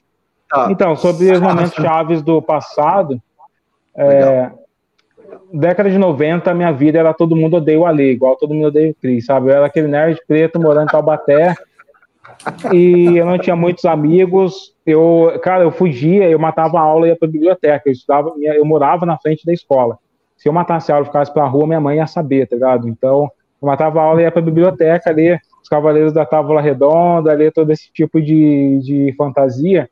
E foi numa época que eu aprendi a jogar RPG, cara. E RPG me deu esse poder de construir minhas próprias histórias, construir meus próprios personagens. E desde então eu comecei a escrever. Eu escrevo fantasia desde os 10 anos de idade, assim.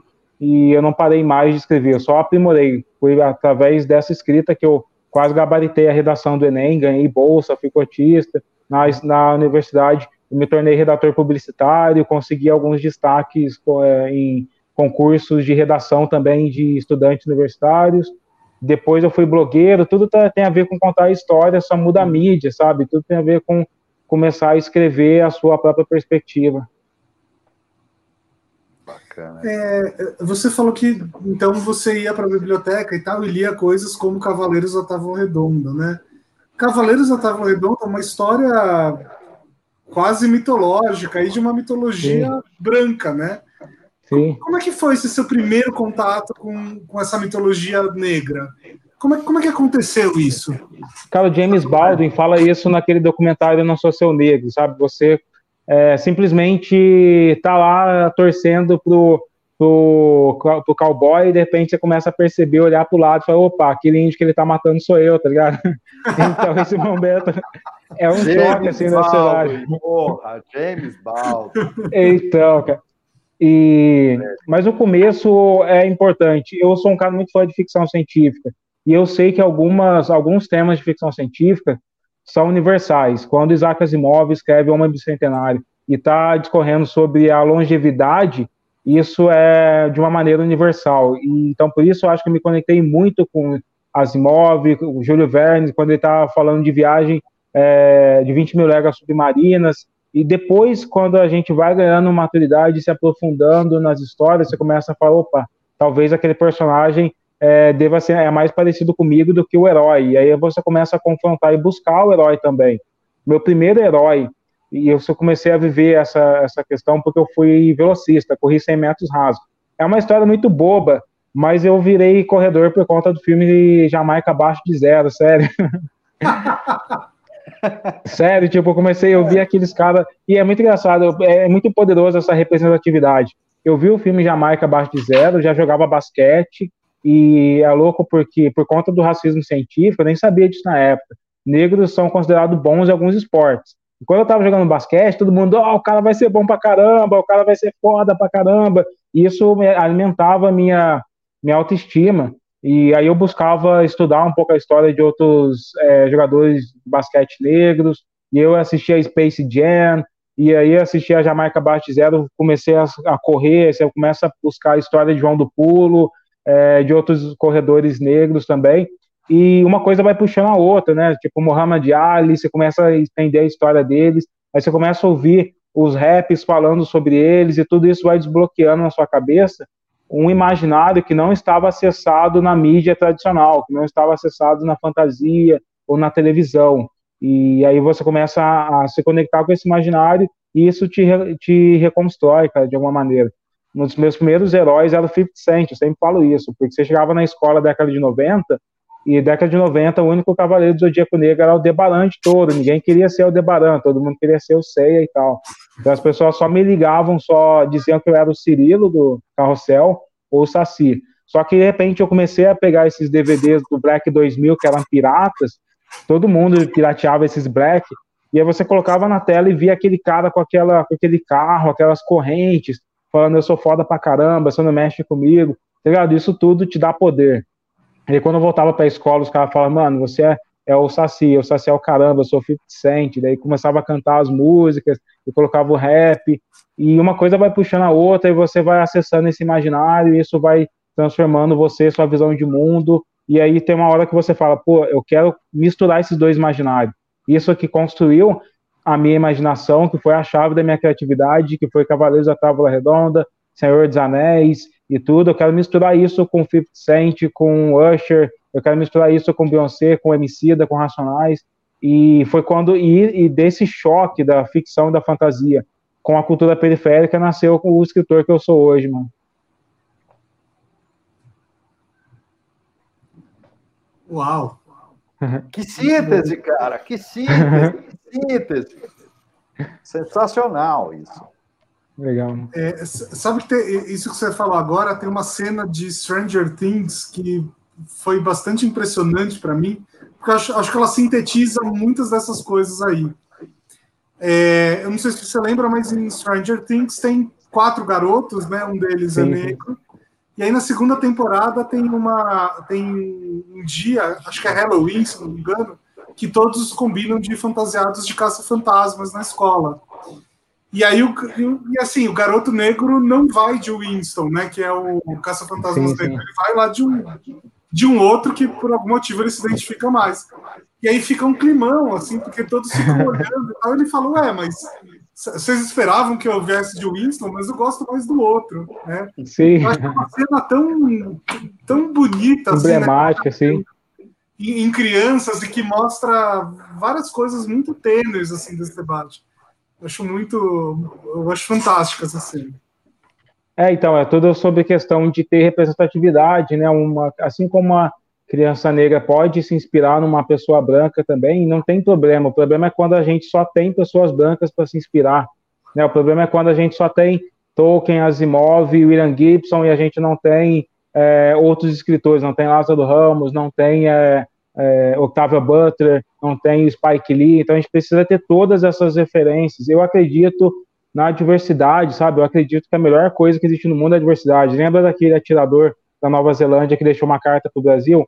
Ele disse que o Brasil nunca ia se resolver porque o Brasil é um país de muitas raças. Na verdade, essa é a maior riqueza do mundo, cara. Tipo, não é que o Brasil nunca vai. O Brasil só vai se resolver quando a gente entender que nós somos, sim, vários povos. A gente não é um povo homogêneo. A gente é o povo do Nordeste, do interior, a gente é o povo do Amazonas, a gente é um povo com várias culturas. É só você viajar de um estado a outro, a rádio já muda, a comida já muda, a dança já muda. Então é isso, essa é a nossa riqueza.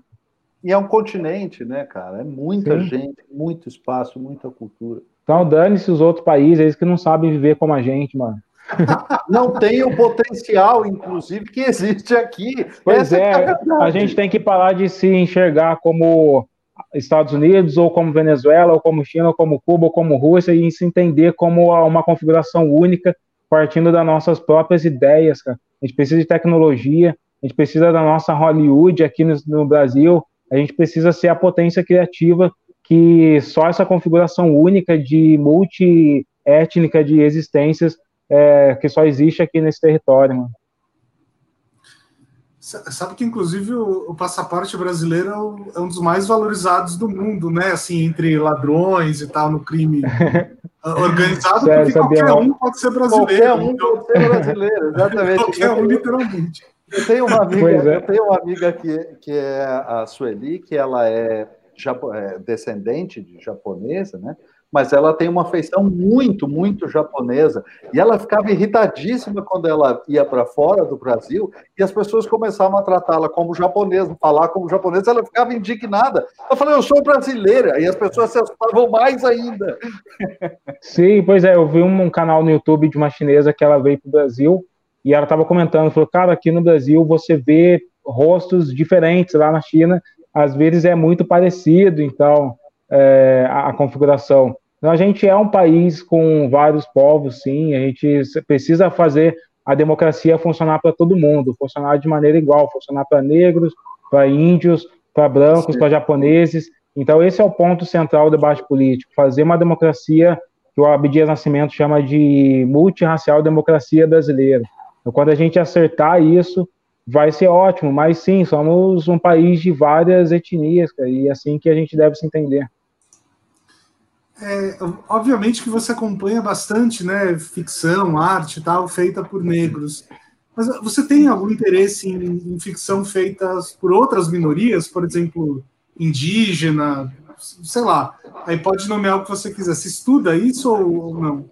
Cara, assim, o que eu tenho mais contato é com os asiáticos. Eu sou muito fã de filme chinês, cara. Tipo, eu tava comentando com você até daquela cena do, do Tony Jaa, que é um dos maiores artistas marciais, assim, que tem aquela cena de oito minutos sem corte, em plano único, assim.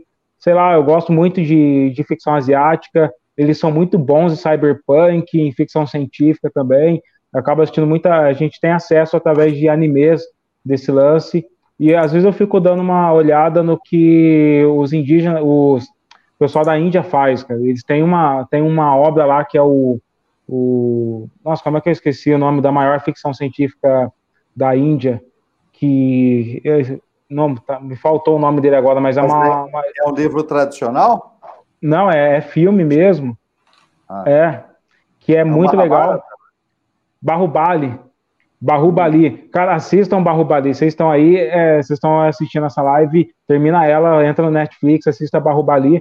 É a obra cinematográfica de ficção da Índia mais premiada no mundo recentemente. E é muito legal vocês conectar e, e ver até mesmo a estrutura de contar a história sendo com ritmo diferente de, do Michael Bay, com ritmo é, diferente do Ocidente e trazendo os mitos do Ocidente. Vai virar série na Netflix, mas tem dois filmes já e é bem legal.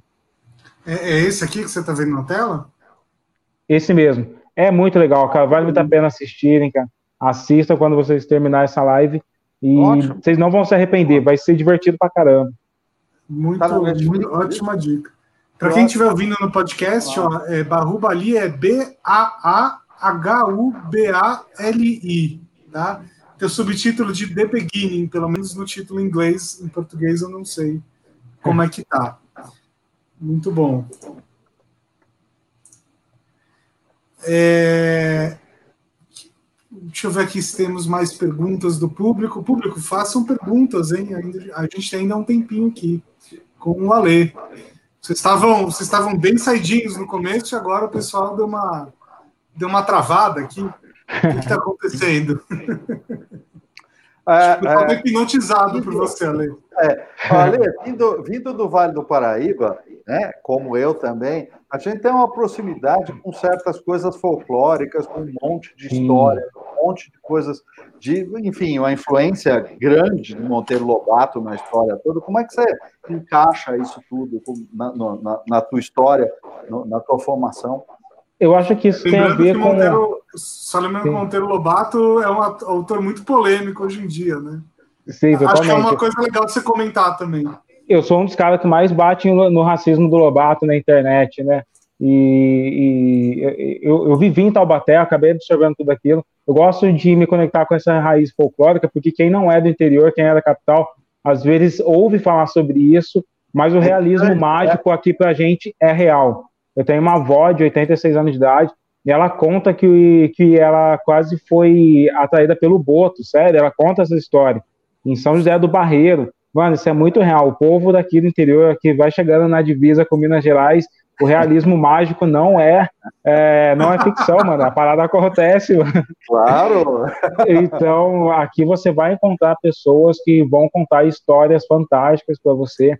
E, e, é por isso que eu gosto de vir aqui, cara. Isso me alimenta. Tem, eu gosto de, de olhar para essa pra montanha e de, e de lembrar das histórias dos indígenas sobre Lacarechatã, que é a, o gigante deitado da Serra da Mantiqueira, e de falar, cara, eu nasci aqui nesse, nessa terra, então tem história nessa terra e eu também tenho uma, uh, uma responsabilidade sobre essas histórias de onde eu moro aqui.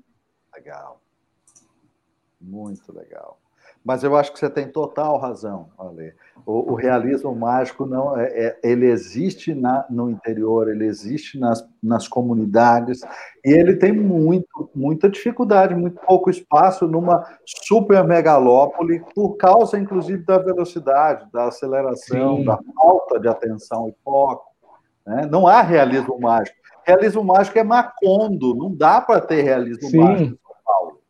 Aqui é, aqui é realismo mágico, cara. Você vai para o interior, você. É, dá, isso até mesmo ajuda a gente a entender um pouco esse momento político, porque nós somos um povo de muito mais crenças do que a gente acreditava que tinha, sabe? Tá mundo achando que, que a educação estava transformando o povo mais racional, e não, nós somos um povo muito mais de muito mais crença. Tem um o, o, o, o padrasto da minha mulher, ela tá, ele estava comentando que o amigo dele foi mordido por uma cobra e que desde então ele sentia tudo que a cobra sentia, sério. Eu tô falando sério, cara. Mano, cara, isso é real, Bruno. Ale, é real, cara. É. Tipo, aqui é interior, essas coisas acontecem, mano. É. O lance, Ale, eu vou, vou compartilhar uma coisa aqui com você também. Todo ceticismo, ele se sustenta até que acontece com você, meu amigo. Abraço. É só, é só isso, tá tudo certo. A hora que acontece com o indivíduo, ele fala, opa, não era bem assim. E é muito louco, porque tipo, o cara tava comentando que quando a cobra estava embaixo da terra, em um lugar mais úmido, o, o rapaz sentia mais frio, sério, mano, essa palavra existe aqui. Passam uns dias conversando com a galera das antigas do interior, e pronto, você já tem um repertório de histórias absurdas assim para levar para todo mundo. Não, isso já me deu uma ideia para um livro incrível. Esse cara é um personagem de livro. Nossa, livro. total. Sensacional. Agora, voltando na questão do, do Monteiro Lobato, né? Tem um, enfim, isso é uma coisa que está sendo muito discutida, não só no Monteiro Lobato, mas numa série de outros uh, autores e artistas que tiveram passados aos olhos de hoje muito duvidosos, né? Você é da linha de que esses autores não devem mais ser lidos ou eles devem ser lidos com contexto? Como é que você vê isso? Essa pergunta ela parte no pressuposto que é eles devem ser lidos por todos ou por algumas pessoas, porque é, essa é a grande questão. Eu não sou a favor de falar assim, ah, vamos queimar todos os livros de Monteiro Lobato, mas eu posso dizer, talvez os livros dele não sejam mais aptos para crianças de até 8 anos de idade porque elas vão acabar reproduzindo aquele racismo, sabe? É, eu caí na besteira de uns anos atrás ir no sítio ali em Taubaté, que é o sítio Capão Amarelo mesmo, eles têm peças de teatro três vezes por dia. E aí eu acabei entrando lá na peça de teatro e eu saí em menos de um minuto, porque em menos de um minuto começaram a chamar a tia Anastácia de beiçuda e as crianças começaram a, a gritar igual, tá ligado? Então elas reproduzem, se você normaliza, eles reproduzem. Então, sei lá, talvez a gente tem tantos novos autores que representam a modernidade e que falam com crianças, sem a gente precisar entrar nessas discussões, né? Porque o sistema público brasileiro de ensino mal é capaz de ensinar português e matemática, quanto mais levar discussões que nem adultos têm, que nem adultos conseguem chegar a um consenso, né? Então, talvez é só não polemizar, não precisa ter uma obra que, uh, que já tem uma politização, que já tem um, um conflito sobre o autor para a sala de aula. Leva novos autores, leva aí Pedro Bandeira, leva aí a, autores Conceição Evaristo, leva novos autores, dá espaço para novas pessoas discutindo. E no final das contas, o que a garotada quer saber é de Naruto, quem quer saber de Motor Lobato são os velhos que assistiram esse sítio do Capão Amarelo. Cara, eu adorei a sua resposta. Não, eu adorei a sua resposta por uma característica fundamental um monte de gente é, é, já debateu o problema. O problema. Ninguém trouxe uma linha de dizer assim: olha, por que não? E você trouxe uma solução, você colocou a solução, cara. É, só evitar, a gente precisa evitar essas discussões com crianças e bola para frente, cara. Muito Quem quiser ler Lobato, comprar, ler Lobato ali nas livrarias que compre, vão ter séries que vão ser construídas com Lobato ali, e de repente vem um autor negro e faz como Jordan Peele fez com Lovecraft. Então é isso, cara. Agora não precisa levar um debate que adultos não conseguem ter uma sala de aula onde professores são mal pagos, não tem estrutura, a galera vai lá para comer, não para estudar, e é muito complexo, é, é colocar uma, uma, uma, lenha numa fogueira muito grande, né? E, e numa idade que nem se pode esperar, obviamente, nenhuma espécie de senso crítico, claro. Sim, total. Bom, claro, criança pequena, né? Sim, deixa eles curtirem Naruto. Só, só, conta pra gente o que, que o Jordan Peele fez com Lovecraft, porque acho que uma parte da audiência talvez não, não esteja acompanhando.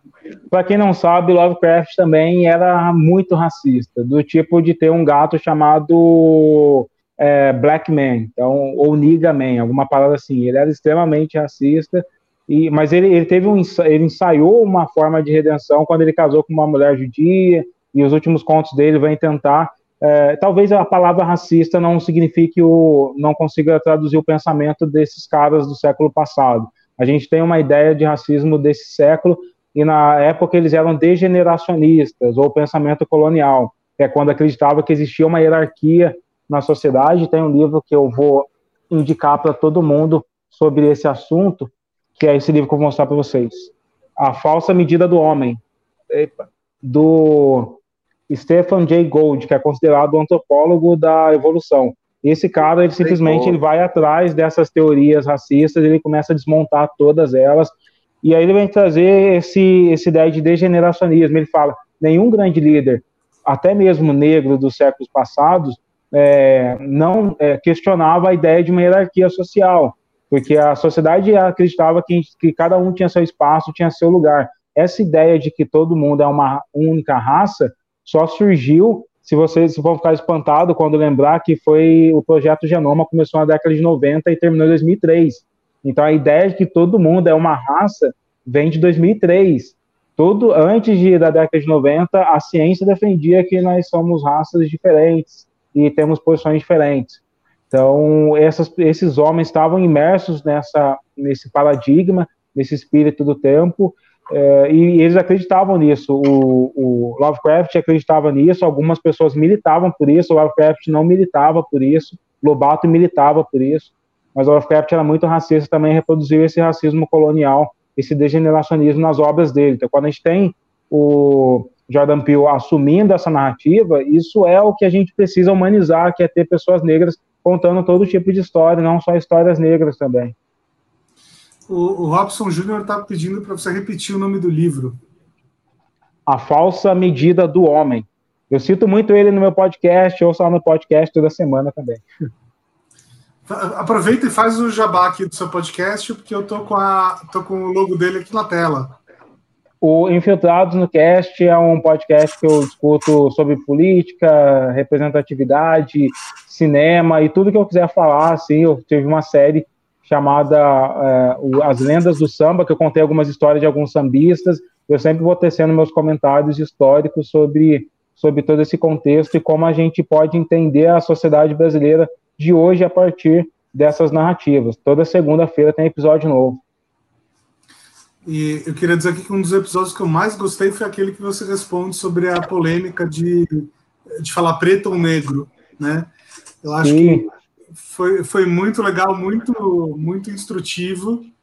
E fazendo um elogio público aqui, eu acho que você consegue falar dessas questões hoje que são meio polêmicas e que às vezes até são meio incendiárias assim do, do debate público de uma maneira muito muito tranquila, sabe, muito ponderada. Eu acho que é, é importante ter, ter uma voz como você, que não seja só aquela coisa da lacração também, sabe? Ah, é isso, não é isso, então. Eu tô ligado. Eu acho isso importante. Eu acho importante ter todas as formas de discussão e ter negros também que vão ser mais incendiários ou, ou não, mas é, o meu caminho é esse caminho. Eu acho que eu estou crescendo e conquistando a oportunidade porque por assumir uma posição de debate, de discussão e de ser mais é, mais ponderado. Assim. Eu acho que não, não sei se é a palavra ponderado, porque eu, eu continuo falando de coisas pungentes, de, de maneiras pungentes, né? mas eu consigo fazer com que as pessoas não se sintam agredidas por isso, né? Vocês não Essa vão sair daqui falando, nossa, eu sou racista, sabe? É, essa é a chave. Assim, por que, que as pessoas têm que, que ter, igualar uh, ponto de vista polêmico ou difícil, ou debate acirrado, com agressão? Isso é uma estupidez. É aí que está a estupidez. Não precisa da agressão. Essa que é a questão, pô. Sim. É que as pessoas se apaixonam muito pelos temas e paixão muito diferente de, de você é, de você amar o que você faz, porque paixão também tem a ver com essa agressão, né? Paixão tem a ver com essa ah, é tem, com essa, com essa perca de, de razoabilidade, assim. Né? É, é verdade. Se te convidassem para fazer uma, uma adaptação do livro do, do, sei lá, das histórias do Monteiro Lobato, você faria? Uma adaptação mais moderna, menos, menos racista? Não, não racista, né?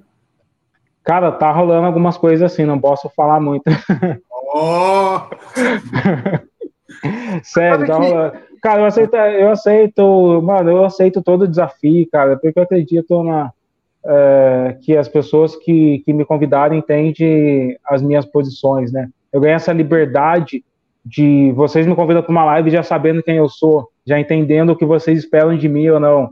Sim. E está, está, está em evidência te dar essa liberdade. Ninguém mais me chama hoje para um projeto sem saber que o que eu represento, sem saber que é legal não ter só eu como negro único, ter outras pessoas. Então, uhum. se, se alguém já me chamou para algum projeto relacionado ao Lobato, é, e já rolou isso, e está rolando, essas pessoas já estão tá ligado do que esperar e do que eu espero também em aceitar isso ou não. Uma coisa engraçada de comentar também, só porque você trouxe o Lobato de volta, Bruno, eu vou, não houve nenhum momento desde o início da carreira do Lobato em que ele não tenha sido polêmico. Ele sempre foi polêmico e odiado por alguém, por algum lado. Pois é. Você é, acha que daqui 50 anos, 100 anos, 200 anos, alguém vai olhar para as obras atuais, por exemplo, para uma obra sua, e vai falar assim: porra, mas esse cara pensava isso, que absurdo. Com certeza, eu penso isso do que eu escrevi há cinco anos atrás, tá ligado? Com certeza, cara. Tipo, eu tava revisitando alguns textos e, e, o terceiro episódio da minha série de podcast eu, eu joguei no lixo, tá ligado? Falei, caramba, não acredito que eu escrevi essa porcaria, cara. E, e é muito assim, tá ligado? Eu escrevi uma história que vai ser adaptada também, que eu escrevi ela e eu comecei a olhar e falar, caramba, não tem nenhuma mulher aqui nessa porcaria dessa história, tá ligado? Eu preciso, isso vai dar problema. então, às vezes a gente precisa se confrontar. Mas o mundo é muito assim, mano. Na década de 90, uma década que você tinha na televisão Ellie Johnson fazendo gay, Silvio Santos zoando traveco ali na televisão também. E, e se alguém não te chacoalha e fala, mano, peraí, vamos conversar um pouquinho, você continua reproduzindo esse padrão. Então a gente precisa ter uh, essa, essa, esse chacoalhão em busca de uma evolução, sabe? Eu não posso dizer que uh, eu, não, eu não minto para as pessoas que eu sou o cara mega desconstruidão, um cara que não tinha nenhum preconceito, não. Eu sou um cara que entende que há cinco, seis anos atrás eu era uma pessoa que falava muita besteira e que eu estou aprendendo com tudo isso. Com certeza, que as nem precisa ser 50 anos, daqui a 15 anos alguém vai olhar para trás e falar, caramba, tem um problema aqui nessa história. Isso faz parte da evolução da, é, social, né, mano? É, eu vivo deletando o tweet antigo, por exemplo. é a aceleração do mundo, não dá mais para esperar 50 anos para revisão, né? Tem que rever pois a, é. a cada cinco, é. é. E aí, também tem a ver com que a, a gente entender a realidade, sabe? Eu vivia uma realidade é, de uma pessoa do interior, de uma família pouco escolarizada, que acabava reproduzindo muita besteira e que tentava e que acabava absorvendo essas besteiras à medida que eu fui entendendo e estudando e me conectando com pessoas diferentes, eu parei de, de reproduzir essas besteiras, sabe? Posso falar, por exemplo, que eu reproduzia muita homofobia. E uma das coisas que mudou muito isso foi quando eu criei meu blog de moda, porque minha audiência era de era mais de gays do que de homens héteros. E foi a primeira vez que eu tive contato dessa maneira com, com, com pessoas gays LGBT. E comecei a falar, caramba, esses caras são muito mais da hora do que o meu público de games, tá ligado? E então eu comecei a entender é, esse processo. E, e, por isso que eu acredito muito nessa conversa, esse diálogo, porque é, uma pessoa muito preconceituosa, a menos que seja um cara supremacista mesmo, uma pessoa ela só é preconceituosa porque ela não conhece, porque ela não tem contato, porque ela não convive. E eu estava ontem numa reunião com algumas empresas que estavam falando, pô, será que eu contrato uma mega consultoria de representatividade? Falei, mano, se você, a sua empresa, sente dor por representatividade, isso só significa que você não convive com pessoas diferentes. Você só precisa conviver, trazer elas para perto, ouvir, tomar cerveja no mesmo copo, tá ligado? Fazer isso acontecer, mano e, e deixa que as coisas surjam naturalmente. Vai ter tropeço, todo mundo vai tropeçar. Eu não acredito em utopias de perfeição no mundo real, mas acredito que se você está disposto, você vai encontrar seu caminho para fazer acontecer. É. Muito bom. Muito bom. Temos uma, uma pergunta aqui do Mário Machado. Voltando para o começo do podcast, né? Para aqueles, aqueles assuntos iniciais. Você é uma pessoa de muitos interesses. Como você faz para não deixar para trás um projeto que foi atropelado por um interesse novo? Eu estou muito interessado nessa resposta porque eu preciso saber também. Ah, mas é, é de, deixa, deixa ele responder, mas eu tenho, tenho um comentário sobre isso também. Cara, então, hoje eu trabalho muito por propósito, assim, mas é, eu também trabalho muito por interesses comerciais e eh, eu sempre costumo falar para a galera que a gente precisa mesmo ir atrás de grana para distribuir a grana para as pessoas que trabalham com a gente. A Emicida falou isso no Roda Viva, sabe? Eu sei o preço que eu cobro, porque eu sei o que eu quero pagar para as pessoas que trabalham comigo. Então, é, quando eu entro num projeto, eu tenho interesses comerciais também em fazer esse dinheiro chegar para as outras pessoas que ainda não têm esse privilégio. Claro. E é assim que eu controlo meus interesses. Dependendo do projeto, é, eu fecho no mês e eu não faço outras coisas. A grana que vier antes. Agora, Ale, deixa eu ver se você, deixa eu ver se você concorda com uma certa coisa que, que eu penso mesmo autenticamente. Uh, quando a gente trabalha com uns malucos, tipo eu e o Bruno, assim, a, a, a, minha mulher, ela gosta de dizer que assim, ela fica meio, meio assombrada, que ela fala assim, Cara, vocês sentam e vocês dão à luz a 400 ideias em, em uma hora, e, e aí vocês não fazem tudo isso? Eu falo, não, escuta, eu preciso de 400 vidas para fazer tudo isso. Sim. Não é tudo que a gente tem ideia que vai virar realidade tem um filtro, né? Tem, tem uma pirâmide ali de peraí, essa aqui, ok, mas algumas efetivamente acontecem exatamente com esse ponto que você colocou. Quer dizer, quais aquelas que, além de boas e tudo, elas também trazem uma possibilidade de produção, de realização. Sim, é isso. Senão. É, eu estou olhando muito para isso. Eu também quero ser um cara que seja conhecido pela essa visão de negócio, sabe?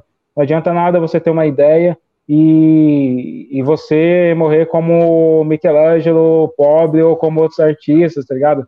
A gente precisa mudar, e muito do que o, a desigualdade racial social no Brasil tem a ver é com artistas negros que revolucionam, mas que não conseguem dinheiro, e a gente precisa mudar essa estrutura e fazer essa, é, com que o dinheiro seja acessado pelas nossas comunidades também. Eu sou defensor do Black Money, dessa distribuição de grana. Então, eu não posso dizer que eu não busco isso. Eu quero é, vender um grande projeto para montar a minha equipe e fazer empoderar um escritor que não teve acesso a essas oportunidades, mas não só empoderar com palco, mas empoderar ele com grana, dar dinheiro para que ele possa viver da escrita, porque eu sei o quanto é difícil viver com a escrita sendo uma pessoa negra do interior e eu não vou deixar de, eu não vou ser tipo o top de ficar falando para a galera, não, só trabalho por propósito. Não, cara, eu sei que é, parte da desigualdade brasileira tem a ver com o dinheiro e eu tenho meu preço para fazer isso acontecer hoje. E tem um pragmatismo fundamental que na, da frase do Basquiat que você trouxe, né? Não adianta nada Sim. ser genial sozinho lá, não, não vai resolver nada. Exato, é eu sei que, por exemplo, como eu já citei aqui, que 90% dos escritores contratados pelas editoras são brancos. Então, isso tem a ver com a distribuição de, de dinheiro na comunidade. Todo mundo pode escrever, negros, indígenas, mas quem é contratado não são desse público. Então, eu tenho essa responsabilidade de chegar numa editora e mudar as estruturas. Falar, não, a gente precisa receber essa grana para que outros escritores também acessem essas oportunidades. Então é pragmatismo, mas é muito é ter essa visão mesmo, sabe, de do que Basquiat foi também. A gente também precisa se inspirar no, nos negros que são grandes empreendedores, no Jay-Z, na Beyoncé e, e, e Racionais, Emicida. A gente precisa se inspirar nos grandes empreendedores também, cara. Isso eu estou sempre focando nisso. E quando eu digo para a galera que eu quero ser o Condizila do storytelling, é porque eu quero ter esse poder de transformar outros escritores negros em pessoas com muito poder e grana também. Olha, muito bom. Muito bom. É, além de Ale Santos, que outros escritores negros talentosos você indicaria para o nosso público? Fábio Cabral, um dos precursores do afrofuturismo no Brasil. Ele, vocês podem pesquisar sobre ele, que é, que é muito legal. O próprio Ogan está aqui na live, que é o roteirista do Filtrados no Cast, ele é o primeiro escritor de steampunk na, nacional também. É, eu, eu, também gosto bastante, já citei, é, já citei ela aqui, que é Conceição Evaristo, é, e tem um que eu li, tem um que ele esse ano, acho que o livro dele está por aqui, que eu amo, que eu amei essa história, que é o Colson Whitehead. Ele foi o primeiro autor negro a ganhar dois Pulitzer na história, não vou achar ele aqui. Ele escreveu Reformatório Níquel, e Reformatório Níquel ganhou Pulitzer esse ano. É, eu gosto muito da obra dele, também leio Spike Lee, também leio Octavia Butler do Afrofuturismo, leiam Lázaro Ramos, leiam tudo. Ó, faça uma lista dos últimos 20 livros que você leu. Se só tiver pessoas brancas ali, começa a colocar algumas indianas, algumas coreanas, algumas negras, e aí você vai ter acesso ao imaginário diferente do que é propagado hegemonicamente. Sim. Muito bom. É, deixa eu te fazer uma, uma última pergunta aqui. A gente palestrou um tempo atrás num, num evento juntos, né? No, se não me engano, foi o Gamp de Porto Alegre. Sim. E eu lembro que você falou uma coisa lá na sua palestra que eu, eu queria te perguntar e acabei nunca te perguntando. Eu lembrei disso agora. Eu acho que esse é o momento.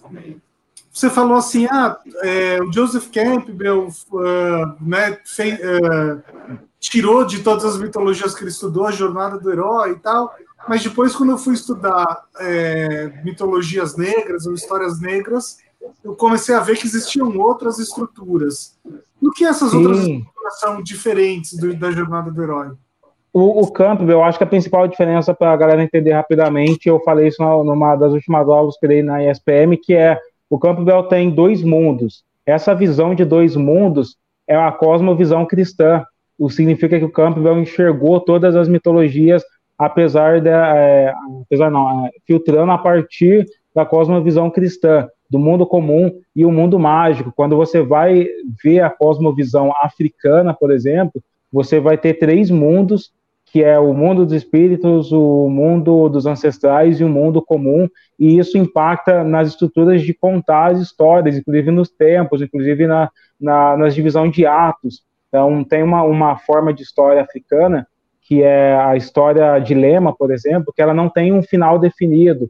É uma forma de história que você joga para a audiência e ela é utilizada para educar crianças, você joga para a audiência a, a, reflexão sobre o final da história. E é o que Spike ele usa, por exemplo, no final do Infiltrados na Clã. O terceiro ato seria ali naquele, naquela, naquela cena final, que eles prendem policial corrupto e tal, e depois ele joga uh, imagem de Charlottesville pra gente, como se fosse uma história de lema, tipo, beleza, agora vocês vão sair com alguma emoção e lidem com essa emoção. Essas visões, essas estruturas, que essas quebras de estruturas, inclusive, o Vogler, ele tem um capítulo no, na segunda edição dele falando sobre imperialismo e storytelling, que ele era muito criticado por algumas alguns mitólogos de outros países, até mesmo do Canadá, de como a estrutura dele estava fazendo uma pasteurização das narrativas, né? Acho que a cosmovisão é muito é, é muito sobre isso. A cosmovisão, você dividir uma narrativa em dois mundos e você dividir tipo o herói e a sombra é, de uma maneira muito marcante, sendo que até mesmo na mitologia asiática a, a, gente tem o Yin Yang em todos os personagens, né? O herói e a sombra de uma mesma maneira. Então a gente tem uma outras oportunidades de contar a história assim outra estrutura. O próprio, a própria narrativa do Prop, né, que é o cara que estudou a morfologia dos contos maravilhosos, que é a, a morfologia dos contos de fadas, já tem uma estrutura diferente, ela é alemã. Então, acho que dá para a gente entender um pouco mais disso, sim. Uhum. Eu achei muito legal essa diferença que você trouxe aí, é, porque a jornada do herói na, na mitologia, a mitologia indiana, por exemplo, é muito diversa. Muito. Muito diversa, é muito fora daquilo. Exatamente. Assista, assista o Barro Bali, que eu indiquei para vocês, e tentem Sim, colocar ele na jornada do herói, cara, não tem como. E na estrutura de três atos hollywoodiana é uma coisa maluca, e eu gosto muito disso. Bacana. Eu, assim, eu tenho a impressão que o Ocidente está descobrindo um pouco isso, né, de uma certa forma, porque, o, por exemplo, os anti-heróis estão muito na moda, né, que são aqueles caras Sim. que são heróis e vilões ao mesmo tempo, você não, não sabe se ama ou se odeia, enfim. Eu acho que a gente está descobrindo um pouco essa não é. É, é, uma, é uma das formas, talvez, o anti-herói seria uma das formas que o Ocidente está materializando a representação natural de outros personagens de, de outros continentes, tá ligado? Porque uh, quando você vê, por exemplo, uma história de redenção, redenção não existe muito no Ocidente, porque no Ocidente o imaginário cristão impede que Lúcifer seja alçado ao céu novamente, né? Mas quando você vê o Power Ranger verde, desde a década de 90, que era o vilão e depois vira o líder, e quando você vê esse tipo de, de redenção que acontece nas histórias asiáticas e nas histórias africanas, você começa a entender que existe algumas outras formas, algumas outras estruturas de jornada, assim. Muito bom. Sensacional. Olha, impressionante. Foi, foi uma conversa incrível, de, de, um nível de conteúdo absurdo, muito, muito bacana. Muito obrigado por toda a tua participação e o valor que você trouxe para a gente, Alex. Ah, eu que agradeço, cara. Contem comigo porque vocês precisarem. É um prazer mesmo, assim. É, para quem não sabe, o Bruno foi um dos meus primeiros professores. Eu tenho prazer dele ser meu amigo hoje. E, poxa, contem comigo de verdade, assim, sabe? Sou muito fiel às pessoas que acreditam em mim no começo. E eu, eu acredito muito nessa em ter essas pessoas por perto, então contem comigo para estar sempre perto de vocês. A gente vai, vai escrever alguma coisa juntos um dia. Vamos sim. Sensacional. Muito bom. Ale, muito obrigado pelo convite. Ainda bem que a gente te convidou agora, né? Porque se fosse em novembro, você já falou que não, não vai participar de nada. Não, mas é isso não é um debate. Não, eu vou participar, não vou participar desses. Eu não vou, tipo, em novembro. É, no Morning Show para dizer para a galera se o Brasil é um país racista. Isso eu não estou é, afim de fazer ah, mais, não. Perfeito, perfeito. Muito bom. É isso aí. Obrigado, Ale. Foi, Obrigado. foi incrível. E, pessoal, para quem estiver nos ouvindo, assine o canal, clica no sininho, assine o nosso podcast também, tá? Esse programa vai estar tá, vai tá disponível em podcast provavelmente hoje à noite ou já a partir de amanhã.